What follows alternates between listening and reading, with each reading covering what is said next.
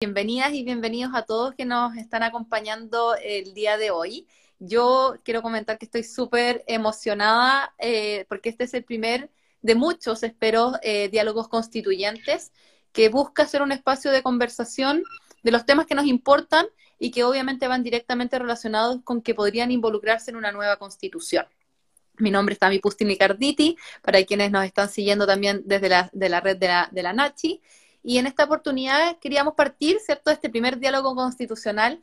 Queríamos partir con una temática que yo creo que Nachi, tú obviamente la vives día a día, pero es un tema que que debido a la constitución se ha tocado mucho, que es relacionado con el medio ambiente, qué pasa con el agua, ¿cierto? Y, también se generan muchos mitos respecto a estos temas, cómo lo podemos solucionar, y por eso decidimos que este primer, la inauguración de estos diálogos constituyentes fuera con esta tremenda temática, y para eso, no solamente una tremenda temática, sino que además nos acompaña una tremenda, entretenida y súper chora abogada, que eh, para los más amigos les decimos Nachi, pero ella es María Ignacia Sandoval. Así que Nachi, te quiero un poco que te presentes, que cuentes de ti, para que después empecemos con este diálogo. Súper, yo te quiero agradecer primero la invitación porque fue como algo súper espontáneo de las dos, empezar a armar algo y se fue dando todo y al finalmente surgió algo, algo como una idea concreta. Eh, bueno, yo ya me presentaron, me llamo María Ignacia Sandoval, me dicen Nachi, eh, eh, soy abogada de la Universidad de Concepción, y desde que estaba en la universidad, cuando estaba estudiando, desde pregrado, después hice mi tesis, todo relacionado con medio ambiente, hice mis nahuas, eh, y de ahí nunca me desligué del mundo ambiental, fui ayudante, después, eh, bueno, empecé para el examen de grado y después eh, siempre he estado trabajando en temáticas ambientales, trabajo para un centro de investigación en la Universidad de Concepción, en un programa también de la Universidad de Concepción. Entonces siempre he estado ligada desde pregrado al mundo ambiental. Y futura, y, futura magíster más encima en italiano, ¿cierto? Sí, sí, estoy cursando, bueno, terminando un magíster en la Universidad de La Sapienza en Roma.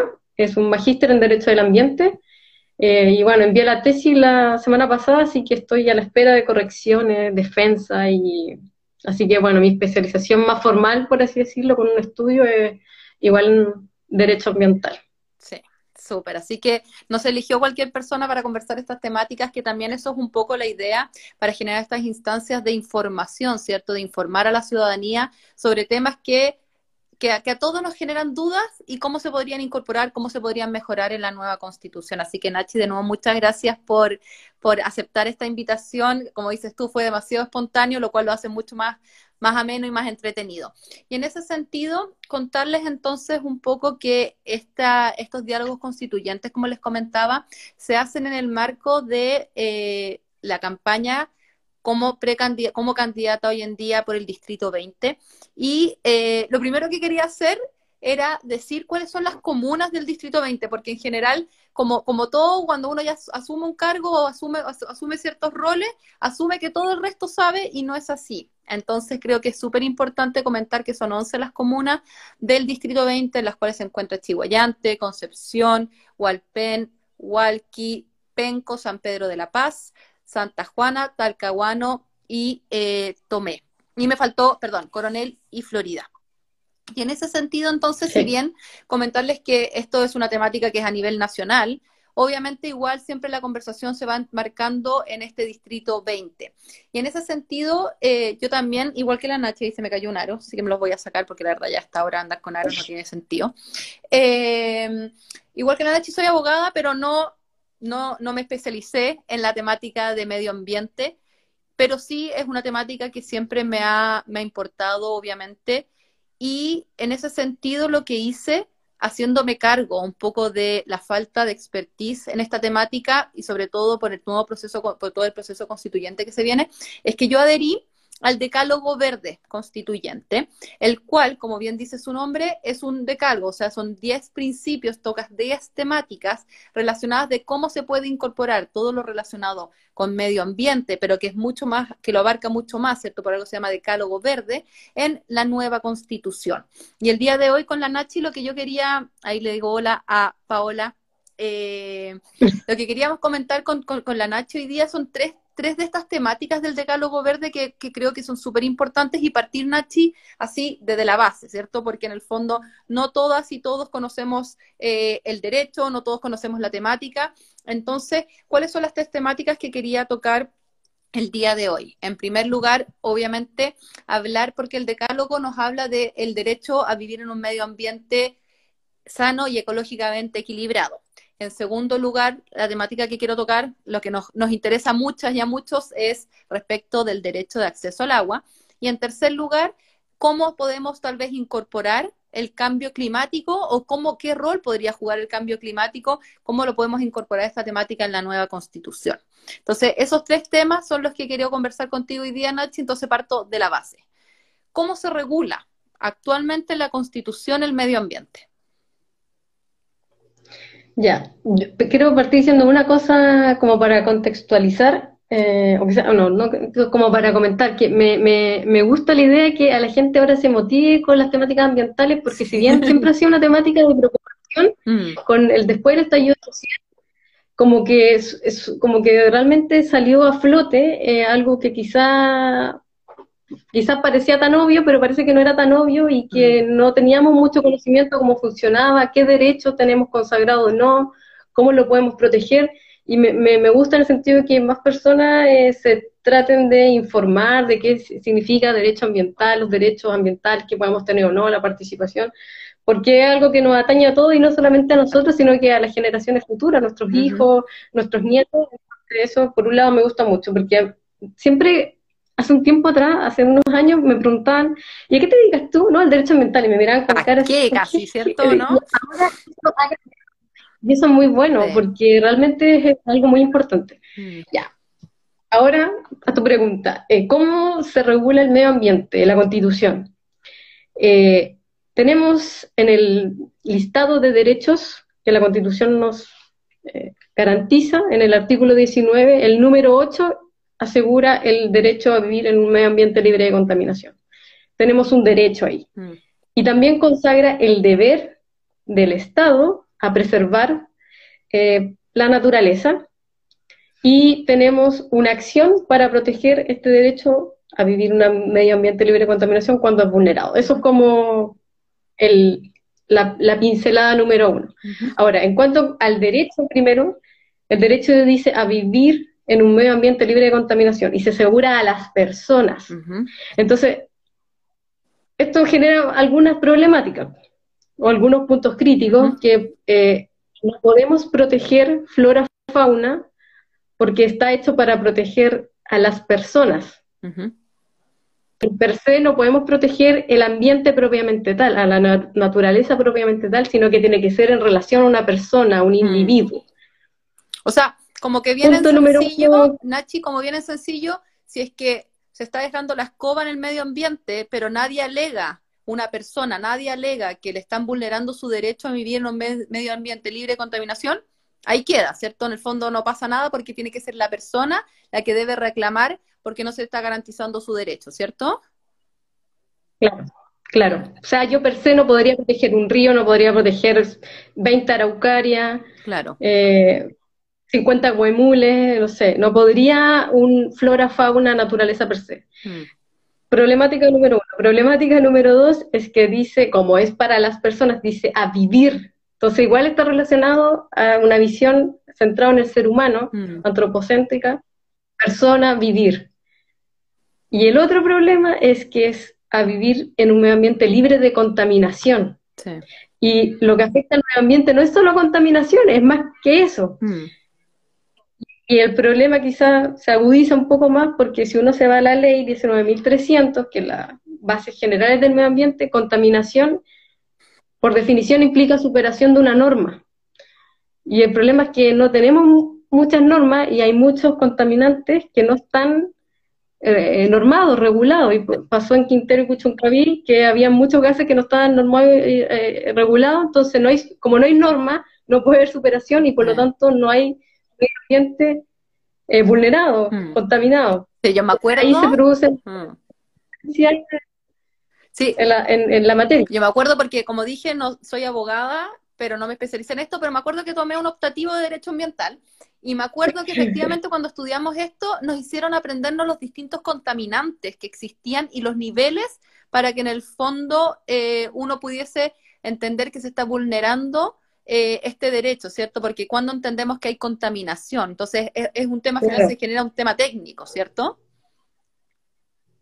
Entonces está otra vez mm. eh, un más acotado todavía persona, vivir y más acotado todavía contaminación. Claro. Entonces es un derecho que al final va terminando siendo como bien minúsculo mm. eh, y eh, eso por un lado, eso es como el derecho. Por otro lado está un deber, mm. que es un deber del Estado. Por lo tanto, eso abarca todos los organismos públicos, poder ejecutivo, legislativo, judicial, de preservar la, naturaleza, pero eso, naturaleza, es eh, está acotado solamente a los elementos naturales del medio ambiente. Y lo bueno, por ejemplo, de la ley de medio ambiente es que la definición de medio ambiente es muy amplia, porque eh, considera a los elementos naturales, a los artificiales y a los socioculturales. No está limitado solamente a la naturaleza, a lo natural, sino que tiene una amplitud. En la ley del ambiente, ¿entiendes? Entonces, eh, eh, pero el deber del Estado está limitado a la naturaleza. Y en ese sentido, entonces, Nachi, porque ya tenemos que este derecho que está bien limitado, ¿cierto? Como bien comentabas tú, y después tenemos el deber del Estado. Pero en el fondo, ¿cómo le podemos exigir al Estado? ¿Tú has visto algún caso donde se le ha exigido algo al Estado que está incumpliendo este deber? O sea, eh, por ejemplo, en el fallo de Quintero Puchuncaví, eh, al Estado le dijeron, usted no se coordinó, no hizo lo que tenía que hacer y mire lo que, lo que resultó, y tiene que tomar acciones y haga lo que debía hacer y que no hizo. Claro. Entonces es un caso emblemático igual de, de Quintero Puchuncaví, que, que, el nivel de contaminación, ok, no hay norma, pero mire, esto se podía prever y, no, y el eh, Estado no actuó, no, se coordinó. Entonces, eh, pero, pero mientras eh, sea limitado ese deber, también es un problema porque podríamos preguntarnos, y si consagramos también un deber de todos, personas, Tami, Nachi, etcétera, de proteger también el medio ambiente, y no solamente que el Estado se cargo, sino que cada uno de nosotros como ciudadano, como habitante que pisa la tierra. Mm. Bueno, y ahí tú te, eh, te adelantaste justo lo que te quería preguntar, porque ya, a mí, a mí en general lo que me gusta hacer, que creo que es súper responsable, es cuando uno dice, ya, a ver, este es el diagnóstico, ¿cierto? Esto es lo que tenemos en la Constitución, estas son, efectivamente nos damos cuenta que estas son las problemáticas, y después decimos, ok, ¿cómo lo podemos solucionar? Y te quiero preguntar efectivamente cómo se podría mejorar esto para una nueva constitución, pero más que nada, si es que además existen ejemplos de esto, porque muchas veces de repente podríamos pecar de ilusas que queremos, podríamos plantear algo maravilloso, pero que en la práctica no tiene mucho sentido o no podría ejecutarse. Entonces, ¿cómo lo podemos solucionar este diagnóstico con estas problemáticas que tú nos cuentas y si existen otras constituciones de otros países donde sí se ha integrado estas soluciones? Claro, mira, o sea, eh, eh, soluciones yo creo que van de la base como de, diagnóstico que, que, cada país haga de lo que necesita o requiere o cómo, o cómo por ejemplo, se adapta al cambio climático, cómo lo mitiga a la sequía, a la escasez. Eh, eh, y, también de la norma base que tiene. en este caso nosotros tendríamos que hacer al menos cargo de estos tres puntos más o menos conflictivos. y bueno, una de las opciones, tú lo mencionaste al inicio, el, en el Decálogo Constituyente Verde dice el derecho a vivir en un ambiente sano y ecológicamente equilibrado. Claro. Ahí está por un lado sano, no limitado a la contaminación, no limitado a la salud de la persona, es un, más amplio y también eh, ecológicamente equilibrado, donde ahí está la noción, no solamente todo centrado en el hombre, que se afecta, que la persona, vivir, contaminación, sino que eh, eh, el considerado el ecosistema como tal. Entonces, eso ya da amplitud porque no va a estar sentado, centrado solamente en, proteger un derecho de las personas, sino que un bien, o sea, un derecho de la naturaleza, del medio ambiente. Eh, y eso también es cambiar como una concepción de pasar de algo 100% antropocéntrico, 100% humano, a algo eh, con el ecosistema, que igual es importante, porque si el ecosistema está mal, no funciona, o deja de existir, mm. eh, también nuestra supervivencia, nuestra propia vivencia está eh, eh, es crítico. Entonces, existen varias constituciones que han avanzado en ese sentido. bueno, comentar, mira, al inicio podría haber dicho esto, pero para la década en que fue dictada la constitución vigente, fue pionera en establecer el hablar de ambiente. ¿Ya? ¿Por qué? Porque las otras constituciones no lo hacían y ellos consagraron el derecho a un medio ambiente libre de contaminación. Fue pionera para la época. Ahora, el país avanzó, cambio climático, sequía, el mm. país para el cual fue dictado esa constitución, el ambiente era otro. Mm. Y ahora es otro, entonces es algo como vestir de un vestido, un chaleco, no sé, una ropa, un ropaje, lo que sea, que no nos cabe ya, que quizás se nos rompió y no, eh, no es suficiente. Bueno, y por ejemplo, igual es como algunas otras visiones, por ejemplo, los derechos de la naturaleza, se ha hablado harto, que por ejemplo Ecuador, Bolivia lo tienen, eh, ahí, pero establecer ahí eh, el derecho de la naturaleza, del río, de, mm. del bosque, tiene derechos, que nosotros pensamos que la mm, persona, yo tengo un derecho a vivir en un ambiente sano, equilibrado. Esa otra visión. Y ahí tiene que haber un representante, se ocupan los defensores del pueblo para que ah. accione, pero eh, son otra, son otra, eh, otra, visión, mm. eh, y que yo siempre digo, de repente suena bonito, suena muy hermoso, pero ¿cómo lo hacemos para eh, que funcione, que sea real, que, esté acorde con nuestra cultura igual? Porque no es llegar a copiar el modelo que tiene otro país, otra normativa. Entonces yo creo que eh, eh, debemos tratar de, claro, nuestro derecho como personas a vivir un ambiente sano, pero el ecosistema es muy importante. Sí. Entonces, eso hay que... No, bueno, y lo que mencionas, Nachi, yo creo que es fundamental y lo dije antes, o sea, creo que uno puede tener muchas expectativas, ¿cierto?, de qué podemos poner en la nueva constitución, pero creo que responsablemente y obviamente asesorándonos con las personas correspondientes en las distintas áreas, tenemos que hacer esa bajada, o sea, en el fondo tenemos que saber que hay cosas que por mucho uno creería y le encantaría que estuviesen, son impracticables, simplemente tal vez no se pueden poner, o en la práctica se ponen, pero como bien dices tú, no, no, no, no, no, no se cumplen los hechos. Porque eso te iba a preguntar, o sea, a mí me llama mucho la atención que lo encuentro, de nuevo, súper como maravilloso, que uno pudiese consagrar el derecho del río, como decías tú, como de los distintos elementos de la naturaleza, pero ahí me, me cae al tiro lo legule y ahí digo, ¿cómo, quién, quién, quién representa al río, ¿cierto? ¿Quién va a representar a, un bosque, como decías tú, a estas araucarias, si es que sientes que se está vulnerando el derecho de, de, este elemento de la naturaleza? Ahí como que al tiro me cae o me, genera el susto esta incertidumbre de cómo lo podemos hacer en la práctica. Claro, o sea, lo importante es tener normas eficaces y que protejan el medio ambiente, eso es, esa es la base, entonces tenemos que trabajar en eso. Eh, hay una, a la gente que nos está escuchando, eh, hay una charla muy interesante sobre el principio de no regresión en materia ambiental que dio la profesora Verónica Delgado y que pone como ejemplo eh, que estas constituciones que son eh, con, que consagraban el derecho a la naturaleza, pero que tienen normas regresivas en materia ambiental, o sea, como que avanzaron, ya, ok, una visión súper ecológica, pero en, su norma, en su normativa tienen leyes muy contradictorias con eso. Mm. Entonces, como que tienen retrocesos, permiten proyectos mineros en, la selva.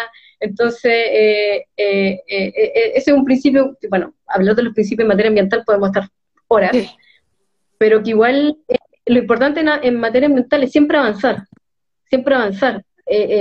si ya fijamos un estándar, no retroceder. oye. Así que bueno. estoy viendo eso, te podría está buenísimo porque más encima hay gente preguntando que esa es la idea, porque yo tengo muchas dudas, pero la idea es que también es levantar las dudas de las personas que nos están escuchando. Y acá, por ejemplo, Susana dice, ¿qué sucede con el uso y cuidado de los territorios en contexto de pueblos indígenas? ¿Cómo se vislumbra la lógica de en relación al mar, plantación forestal, etcétera, y la vida de los pueblos? Y después la misma Susana, porque aprovechamos todo en una, dice Nachi, a al tiro agarró confianza y es Nachi, ¿cierto? Ya, eh, ¿Ya? Nachi, también se, ha visto, se ha visto posturas sobre el cuidado y vida de los animales. ¿Cómo se puede abordar este tema también, que es importante? Mira, que yo creo que eh, sin ser experta en derechos de animales, yo creo que eso es otro mundo, mm. eh, que si bien son eh, parte del medio ambiente como nosotros también, pero creo que eso igual va por, va por otra, o, otra, porque igual que, animal. Bueno, yo te, ahí te quiero tal vez salvar entonces, Nachi, y tal vez si bien te hicieron la pregunta a ti, te salvo yo, porque efectivamente yo les comentaba que no son áreas de mi expertise, pero siempre estoy, o sea, sobre todo ahora con el, responsablemente el, rol que he asumido como candidata, es informarme.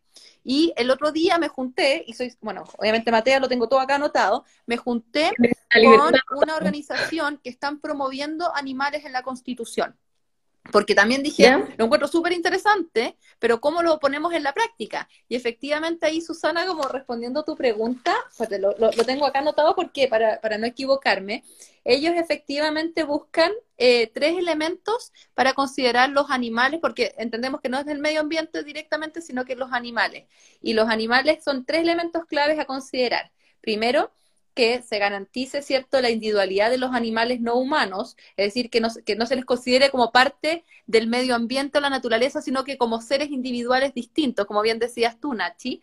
En segundo lugar, el deber del Estado, la obligación de proteger, ¿cierto?, los derechos de los animales y que exista una organización especializada, porque yo les pregunté lo mismo, como, ok, los, los derechos de los animales, pero ¿quién quién los va a representar en tribunales, así como que trato de ser como súper práctica y decían que efectivamente hubiese una organización.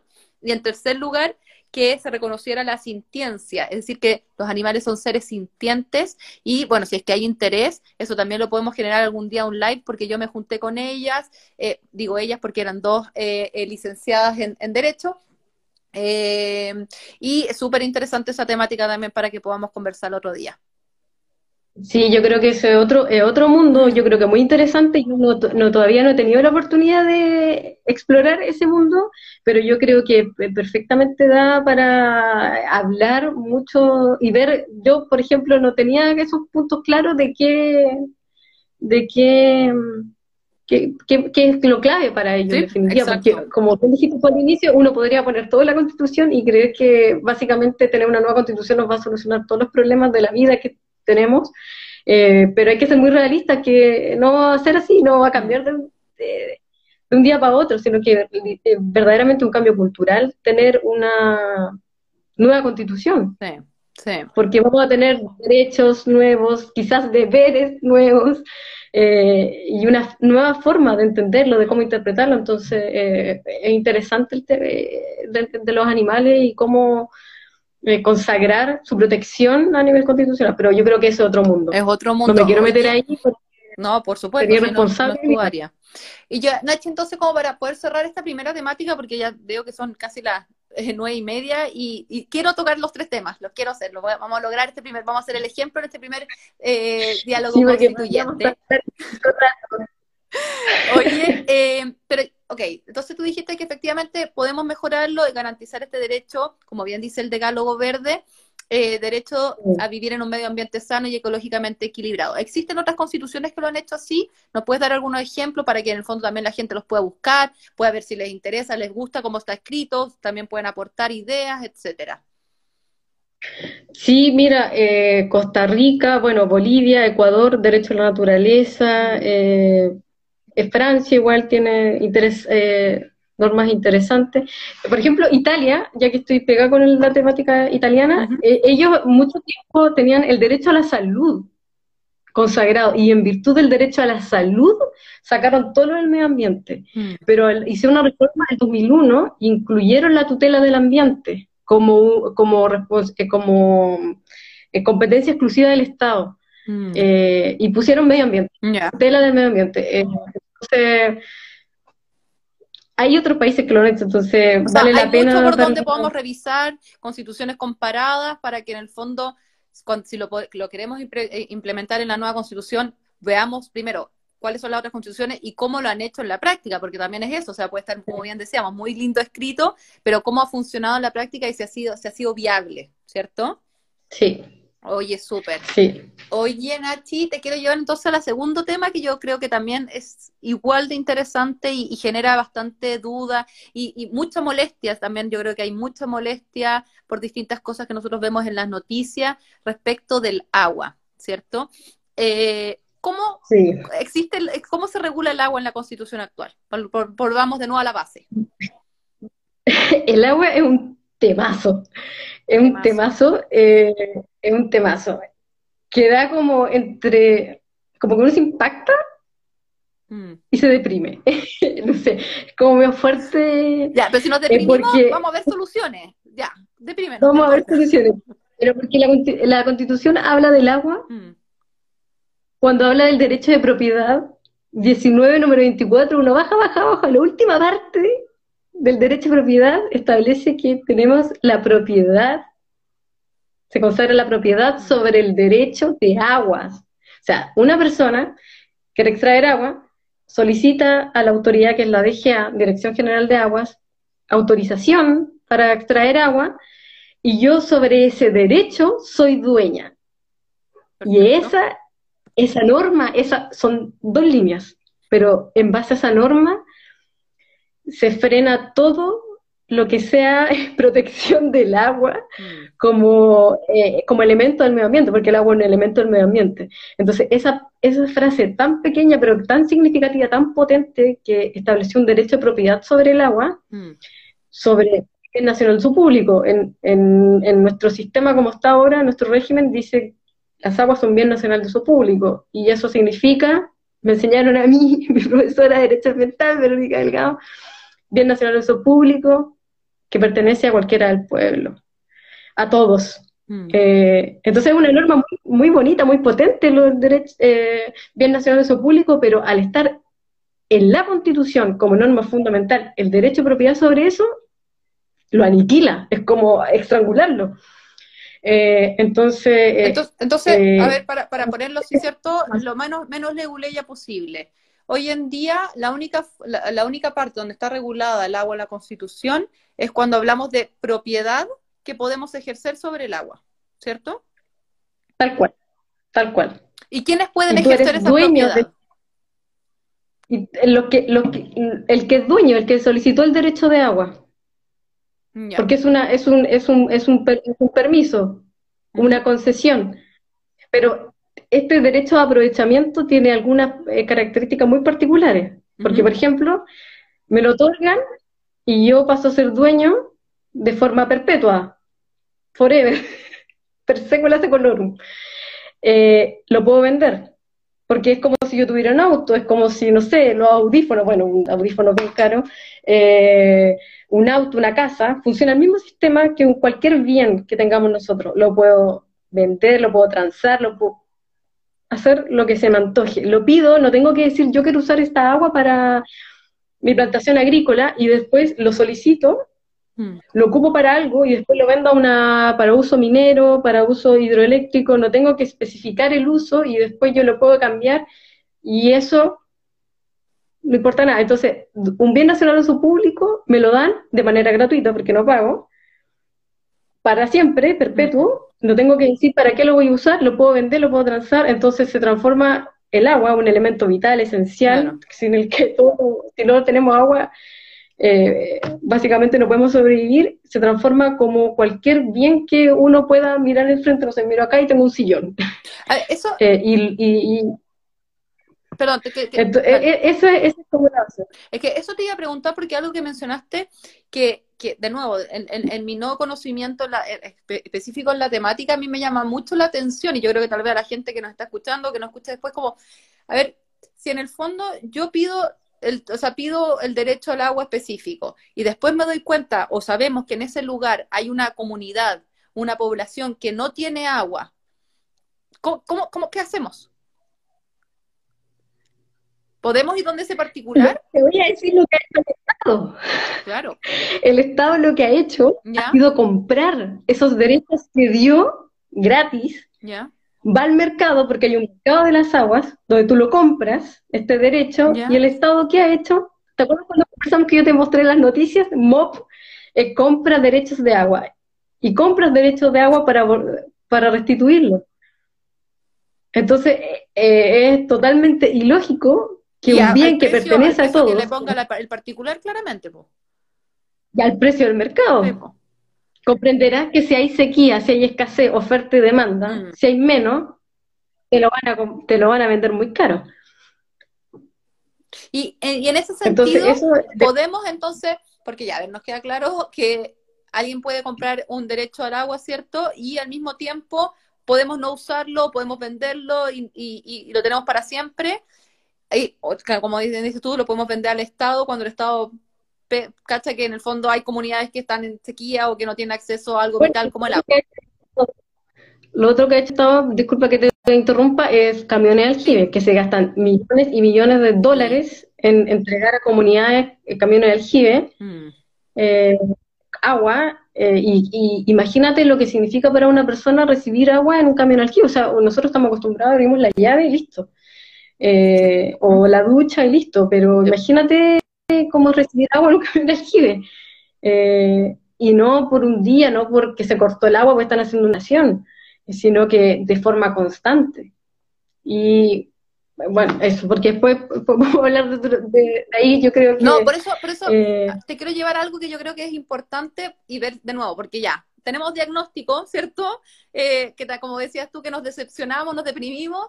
Eh, ¿Cómo lo podemos solucionar? Y va relacionado tal vez con lo que tú mencionaste en algún momento de que no, cuando uno pide el derecho al agua no establece los el uso. ¿Podemos establecer usos prioritarios respecto de, del agua? ¿Podemos establecerlo en la Constitución? ¿Cómo, cómo solucionamos esta, tremenda embarrada que tenemos en la constitución actual? Mira, esa fue la pregunta que yo me hice cuando redacté mi, mi pregunta de investigación para mi tesis de pregrado. Entonces, este es un tema que a mí me encanta porque estuve todo un año en esto. Te doy la palabra, eh, no, no, no, no la hagas a modo tesis o defensa de tesis, pero dale.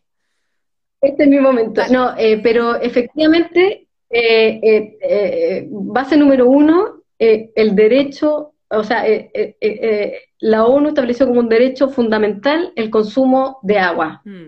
en calidad y en cantidad, buena cantidad, buena calidad. y hemos tenido tres códigos de agua. El primer código de aguas, uno lo revisa y sí tiene un orden de prelación, es decir, si falta agua, ¿a quién le vamos a dar primero? Exacto. Y establece uno, dos, tres, cuatro. En primer lugar, era para las poblaciones, saneamiento, que es, todo el agua para el alcantarillado, todo eso. Eh, estableció, por ejemplo, agua también para el salitre, ferrocarriles por la época, porque estamos hablando del año 50. Segundo código de agua, el código de la reforma agraria, también uno lo revisa y tiene un artículo donde dice 1, 2, 3, 4. En orden de preferencia, ¿a quién le vamos a dar el agua primero si es que el agua escasea? Mm. Bien, Población primero. Ya. El código del año 81, que va de la mano con la constitución. Claro. Porque acuérdate, la constitución, el 19 número 24, dijo tenemos el derecho de propiedad sobre el derecho de aprovechamiento, y este código viene enlazado con la constitución. Claro. Y no, desapareció, desapareció ese artículo de orden. ¿Qué es ahora cuando el agua no es suficiente. Hoy día no existe orden de prelación entonces en el código. No, no existe, no existe. Y cuando hay dos o más solicitudes sobre las mismas aguas, y esta no está disponible para darle a todos, por ejemplo, eh, una comunidad, una, una minera, una empresa hidroeléctrica, agricultores, se va a un remate público. Ya. Un remate. O sea, dos personas o más eh, tienen, quieren pedir el derecho a agua y en el fondo, como no se ponen de acuerdo, se va a remate. Exacto. Y el, y el remate gana el que tiene más plata. Y comprenderás ahí la desigualdad. O sea, uno le quisiera dar, uno le da el uso al consumo humano y otro le da uso, no sé. Dependiente del uso. Mm. ¿Me entiendes? Y ahí ya se genera una desigualdad tremenda porque eh, la pregunta es, ¿cuál debería ser el orden? A ver. Ya me hice esa pregunta, ¿cuál debería ser el orden entonces? Oye, espérate, porque seguramente... antes, que, antes que lo digas, hay mucha gente preguntando que está interesada, viste que tu tesis ahora se está haciendo famosa y quieren, que saben, quieren saber si la pueden encontrar en alguna parte, Nachi. Sí, sí, buena pregunta. Eh, paréntesis, eh, paréntesis informativo. Eh, eh sí, yo, esa tesis, yo tengo que contar que es parte de un proyecto del Centro de Recursos Hídricos para la Agricultura y la Minería. yo fui becada por ese centro para hacer esa investigación. Esa tesis fue guiada por la doctora Verónica Delgado, que es especialista, experta en Derecho Ambiental y Derecho de Aguas que igual si la googlean pueden encontrar muchas cosas interesantes eh, y material, información, académica, todo, después me escriben y yo les... no, no, es importante decir eso. Y eh, bueno, esta tesis, eh, bueno, está publicada eh, en, la, en la, la biblioteca de la Universidad de Concepción, pero además la versión corta resumida está publicada en la revista de la ONG FIMA, que se llama Revista de Justicia Ambiental, usted www.fima.cl y dice revista arriba, pinchan y si mi memoria no me falla, de la número 7 del año 2015. Y ahí aparece mi nombre, dice uso prioritario, uno busca, eh, y está disponible, uno la descarga, no hay que pagar nada, y ahí está el resumen de todo lo que le estoy contando en este Igual es bueno cuando, esto que yo soy nueva en esta tecnología, esto entiendo que después va a quedar grabado, lo vamos a dejar en, el, en, mi Instagram, y ahí cuando pongamos, lo pongamos en el post, vamos a poner exactamente dónde la pueden encontrar, Nachi, ya tú me lo mandas para que la puedan buscar. Sí, entonces retomando, eh, quedé que yo me hice la pregunta, ¿cuál sería el orden? Entonces yo dije, para ver cuál sería el orden, cómo lo han hecho otros países. Lo mismo que tú te preguntaste, ya, pues veamos la, cómo lo han hecho otra, otros, otras latitudes. Y yo revisé 12 países. 12. 12, eh, Perú, Argentina, Uruguay, Venezuela, eh, Brasil, Uruguay, Ecuador, Bolivia, todo Sudamérica. Ya sabía que en Chile en el código actual no estaba, pero ya sabía que lo teníamos. Y voy a resumir con lo que me encontré. Lo anoté aquí para que no se me olvide. Porque siempre se me confunden los, entre Uruguay y Paraguay siempre digo eh, hay tres constituciones que establecieron un, un, un, uso preferencial en la Constitución. Ya, en la Constitución, o sea, no en el Código de Agua, en la Constitución. En la Constitución, o sea, Uruguay, Ecuador y Bolivia. Y hay otros países que establecieron este orden en una ley y lo tienen la ley de aguas, eh, generalmente se le denominan ley de agua, y establecen uno, dos, tres, cuatro. En caso de conflicto que falte agua, uno, dos, tres, cuatro. El que prima, primero siempre, en, en, la conclusión que yo saqué en estos 12 países, es que siempre prima el consumo humano. Claro. Que como después viene riego. Claro, después viene riego. Es que eh, eh, no sé si tan lógico, porque, por ejemplo, igual no nos olvidemos de lo que dijimos al principio, el enfoque ecosistémico, el ecosistema. Se podría plantear, por ejemplo, que podría ser primero el agua para ecosistema, para que el río tenga agua. Mm. Y que eso implica no usar el agua. Claro. Porque el río no eh, a correr, básicamente. Eh, eso, pero eh, a conclusión, como conclusión general, es que se establece primero el consumo humano, pero también, ojo, no olvidarnos que necesitamos agua para el ecosistema. Claro.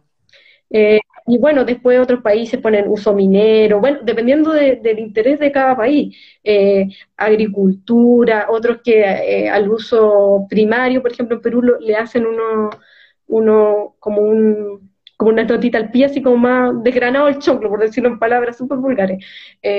uso recreacional, turismo, pesca, uso cultural, ancestral. Eh, eh, hay países que lo han hecho, ya lo tienen, 12 mm. países ya lo tienen, tres a nivel constitucional y los otros países a nivel de, norma. Entonces, algo que se puede hacer está.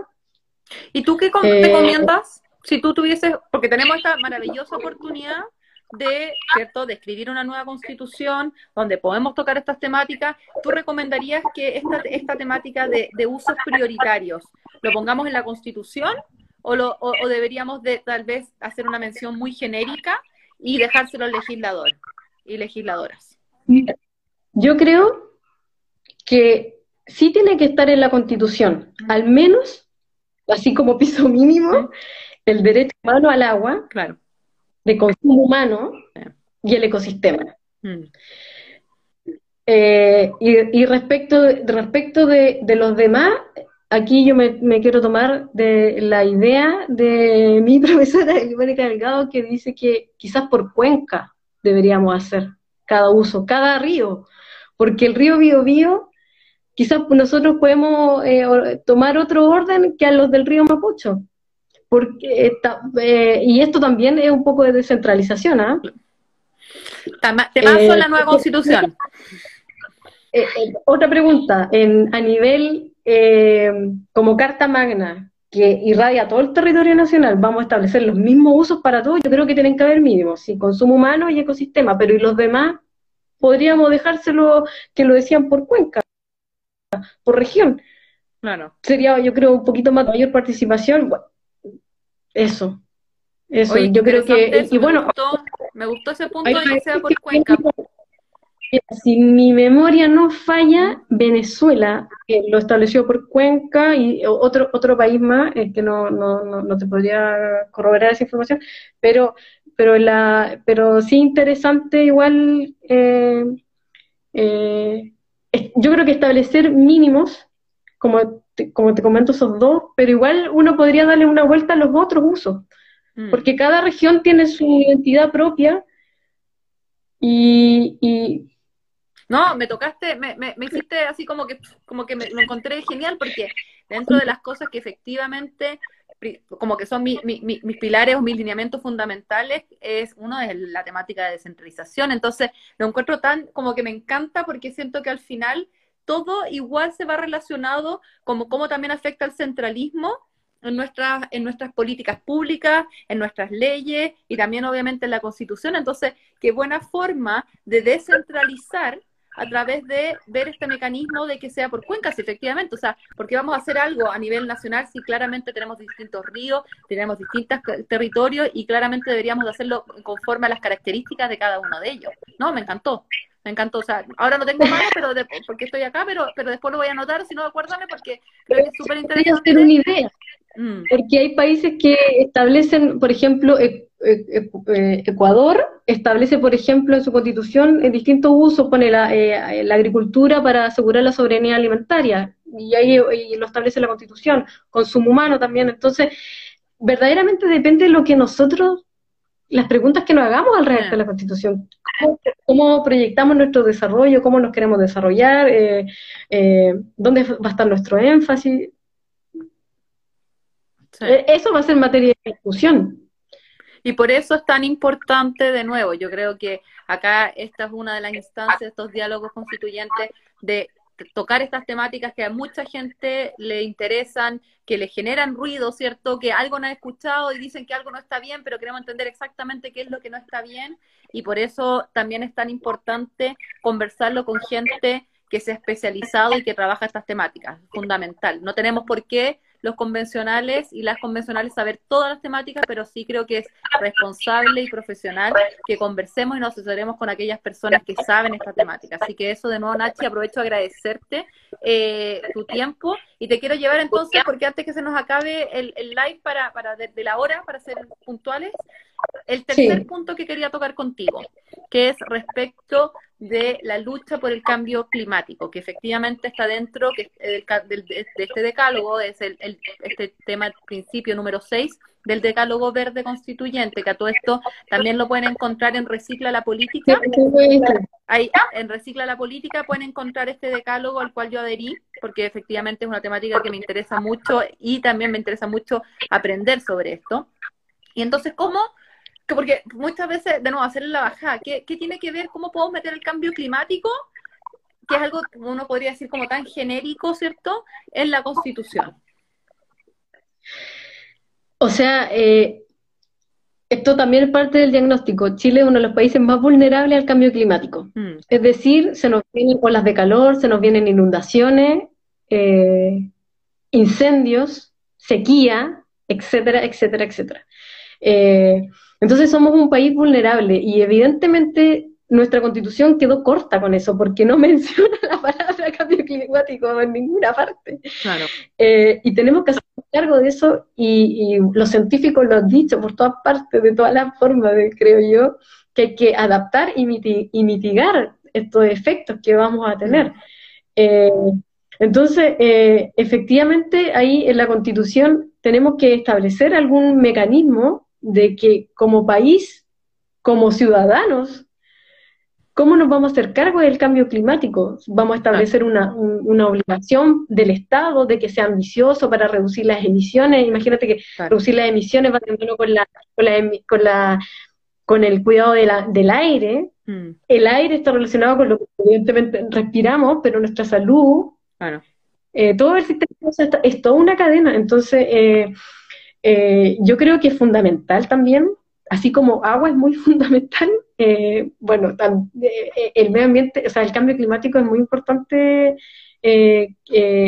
ser, bueno, y es llamado a los científicos, ser ambiciosos para poder bajar las emisiones y, que el Estado sea un Estado fuerte para luchar contra el cambio climático. Y a mí me gustó mucho lo que tú me comentaste el otro día, que, está relacionado con la materia que tú te manejas, que es eh, cambio climático y género. Mm. Eh, es muy interesante lo que tú me manifestaste, porque eh, somos, la base es que somos un país vulnerable, y, y la pregunta es qué vamos a hacer para, para tener el, como, ¿cómo decirlo? Como la ropa. Yo siento que la constitución es como la ropa que cubre algo. un traje. ¿Cómo, lo vamos a hacer? ¿Qué obligaciones vamos a establecer para el Estado, quizás para los ciudadanos? Es, importante ser, y ser ambicioso. Eso es lo que dicen los científicos.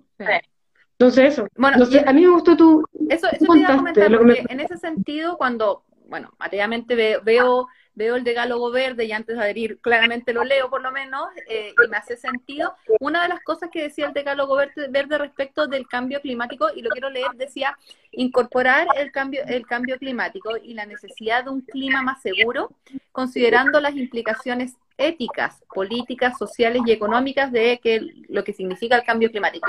Y ahí es donde tú tocaste ese punto porque, claro, mis áreas más de, especialización, cierto, de expertise van relacionadas con derechos de las mujeres, disidencias sexuales, lo que te hablaba de descentralización, y efectivamente uno de nuevo puede ver cómo hace, como lo que tú decías con las cuencas, de que ves la cómo podemos meter la descentralización. Acá de nuevo en el cambio climático vemos, porque hay un informe de, la, de las Naciones Unidas, de la ONU, que dice que uno de los grupos más vulnerables producto del cambio climático son las mujeres, porque leía en ese informe que, por ejemplo, en áreas más rurales, cuando hay sequía de agua, son las mujeres las que son las recolectoras de agua y tienen que, por ejemplo, caminar muchos más kilómetros para recolectar agua. O también hablaba de que producto del cambio climático, los hombres migran a la ciudad, ¿cierto? Y quienes se quedan entonces en, en, las zonas rurales son las mujeres y que asumen más responsabilidad eh, y mayores cargas de todo lo que significa quedarse solas cuando, cuando, cuando el hombre cierto se va de la casa, se quedan como jefas de hogar. Entonces, súper interesante que en la Constitución lo podamos ver de esta forma, o sea, en el fondo, considerando cómo las implicancias que tienen todos estos ámbitos y en el ámbito social, de cómo impacta también a las mujeres para que nos hagamos cargo de esto. Sí, sí, yo creo que, eh, bueno, las temáticas ambientales, cambio climático, agua, eh, eh, es algo que es como que cruza todo, porque es como nuestra vida, pues si estamos insertos, somos parte de, entonces, y no solamente nosotros somos parte de, nuestros hijos, nuestros nietos van a ser parte de, entonces tenemos que pensar en qué eh, medio ambiente, qué naturaleza le queremos dejar a los que vienen después de nosotros. Eh, ¿Por qué el que viene después va a tener un ambiente en peor calidad a la que yo la recibí? Eh, y eso también es un cambio de chip y que yo creo que con el con el cambio con el cambio climático, con el estallido social, eso nos hizo un clic de que no, no somos solos, mm. estamos al lado con alguien. Tengo un alguien adelante, atrás, al frente, que tengo que hacer comunidad para que esta cuestión funcione mejor y que, por ejemplo, el medio ambiente es un bien colectivo. Ah. Lo que yo hago tiene un impacto sobre el otro. Entonces, bueno, y eso son todo orden de ideas, pero por cierto, eh, eh, esto, eh, y ahí tú lo puedes relacionar con bien lo que dices tú, con las temáticas de las mujeres, las desigualdades. Entonces, realmente es, un tema tan interesante que da para hablarlo, pero mucho rato. Pero yo creo que estos tres temas de temas del decálogo constituyente de que hemos tratado abordar, que son solo tres. Sí. De diez. Imagínate todo. dice la palabra, de decálogo de diez. Todo lo, que hemos, que, hemos, que hemos eh, desmenuzado. Mm. Eh, entonces, eh, igual invitar a las personas que puedan meterse a www.reciclalapolitica.cl porque igual se pueden informar, pueden obtener más información y de ahí ir haciendo link. Ya les mencioné en la misma página donde estaba publicado mi, mi tesis, versión resumida, que igual es una ONG que igual tiene mucha información, entonces eh, es interesante y es también una obligación de todos nosotros informarnos, eh, independiente que uno sea abogado o no, porque no le vamos a pedir a una persona que no sea abogado que analice la ley cómo está o no, pero sí que sepa, que tome conciencia y que tiene o no un derecho, cómo está ese derecho o no. Eh, y eso es súper importante, estar informado, porque a la medida que estemos informados tomamos mejores decisiones. No, eh, entonces me quiero agarrar de eso, Nachi, porque yo creo que es fundamental y esto también es una de las razones de esta iniciativa de hacer estos lives, porque en el fondo no solamente para poder aprender, sino que para informarnos, porque también creo que algo súper fundamental de todo esto es bajar las expectativas a veces o eh, eh, centrarlas, ¿cierto? Como lo que hablábamos al comienzo, o sea, podemos tener muchas ideas y queremos, que queremos muchas cosas, pero ¿cómo lo podemos resolver en la práctica? Entonces, informarse, participar, creo que es fundamental, eh, porque si no al final después vamos a terminar alegando que no nos gusta o que no nos acomoda, pero participemos y generemos estas instancias de participación activa de la ciudadanía, porque, porque al final, como dices tú, eh, son temáticas que nos interesan a todos, son temáticas que nos interesan a todos y a todas. Claro, y y, aparte que es un momento, yo creo, bueno, esto todo el mundo lo dice, pero es un momento histórico y que, pero está en juego lo que nos, lo que nos va a regir por 50, 40 años más. O sea, no es, no, es, algo menor, no es algo de chiste y que dictar la constitución de años después le hagamos cambios. Puede que sí, pero puede que sea un cambio menor, pero no vamos a volver a discutir de nuevo todo. No, estoy de o sea, imagínate todo lo que, mm. El camino transcurrido hasta acá, entonces realmente tiene que ser un, un cambio bien hecho y pensando no solamente en nosotros, sino que las generaciones que vienen. De acuerdo contigo, de acuerdo contigo. Oye, me encantó, eh, hubo harto comentario, pura gente tirándote flores más encima, así que eh, fue... Sí, ah, nada ¿Cómo? Es que no leí nada porque yo dije, si empiezo a leer los comentarios me voy a concentrar. No, pero, pero puros aplausos, o sea, y más que aplausos y obviamente eh, gente que te encuentra bacán, inteligente, yo creo que es súper importante que nos pudiste resolver desde, desde la base, ¿cierto? Lo, básico de, cómo está eh, consagrado en la Constitución, cuál es el diagnóstico, cuáles son las, estas problemáticas y lo mejor aún, o sea, qué es lo que podemos hacer para resolverlo. Y como me agarro tus palabras, sí, está trillado tal vez decir que es un momento histórico y también me gusta sumarle a eso que es un momento esperanzador porque tenemos esta maravillosa oportunidad de incorporar estas cosas, de incorporar estas cosas. Entonces, de nuevo, participemos, involucrémonos, porque de verdad que la Constitución de todas y todos y que tenemos que ser parte de este proceso. Así que la verdad que te quiero de nuevo agradecer, Nachi, para, para los que no son tan amigos, María Ignacia Sandoval, ella es abogada especializada en medio ambiente, eh, particularmente en agua, ¿cierto? Eh, y en usos prioritarios de su tesis. Y, dejarte un, un minuto de fama, Nachi. ¿Cómo quieres cerrar? Mi minuto, Ah, mi, mi, mi, minuto de fama. Eh, no, eh, bueno, yo agradecerte por la invitación porque realmente que esto fue totalmente espontáneo de las dos, a, armar algo, conversar en torno a esto muy importante y hacer algo totalmente eh, familiar, relajado, tranquilo y, generar una instancia donde se puedan comunicar quizás contenidos mínimos. Mm de una forma sencilla, así que espero que a la gente le haya gustado. Gracias por los comentarios, no, no, después voy a ver el video porque si los leía me iba a desconcentrar, me conozco. Pero yo creo que es un honor también ser invitada al, primero. Sí, así que te deseo todo el Y lo logramos en los que vienen. no nos pasó nada, así que más encima lo hicimos súper. Así que bueno, agradecerles a todas y todos. Nachi. ¿Querías decir algo? No, y estén atentos porque tú vas a seguir haciendo esto con distintas temáticas eh, y a, todos tenemos intereses distintos y algunas personas que les interesa más medio ambiente, otros quizás género después o, no sé, seguridad social, no sé, tantos temas. Eh, que estén atentos a tus redes sociales, eh, eso, y bueno, cualquier cosa, eh, ahí está mi Instagram y me pueden preguntar, les puedo mandar artículos de opinión, papers, todo lo que quieran. Yo Cuidado que bombardea. Yo le pregunté por algo y me mandó así como 20 artículos que todavía voy recién haciendo un tercio, por si acaso. Pero te mandé todo, te mandé todo de una, pero, pero eso. así que eh, disponible para consultas o que, o que si necesitan material lo que sea. así que, bueno, primero que nada, agradecerte a ti, Nachi, de nuevo por tu buena disposición. Lo rico que fue bien espontáneo conversando de esto. Oye, hagamos un live para que más gente se entere, más gente se, se informe sobre esta temática. Así que de nuevo agradecerte a ti, Nachi, tu buena disposición, tu buena voluntad. Agradecerle a todas y todos los que nos están escuchando ahora, que se conectaron, que nos lo van a ver después. Maravilloso, porque esa es la idea, generar contenido para que todas y todos nos informemos y seamos parte, como bien dijo la Nachi, de este proceso histórico y que además es esperanzador, porque la Nachi nos dijo que podíamos hacer muchas cosas maravillosas, que podíamos meter en la Constitución, así que yo creo que ahora tú decías que nos deprimíamos, pero ahora yo me voy con esperanza. Así que ese es el mensaje, como bien dijo la Nachi, si es que hay temáticas que a ustedes les interesa que conversemos en, esto, en estos diálogos constituyentes, están mis redes sociales para que ustedes me manden mensajes, me, me escriban, eh, porque al final esa es la idea, o sea, yo puedo encontrar muy interesante medio ambiente y agua, pero también es la idea de escucharlas a ustedes y a ustedes y, em, y ser parte de este proceso contestando sus dudas y sus inquietudes. Súper. Gracias a todos por escucharnos. Una hora, lo hicimos excelente con el tiempo.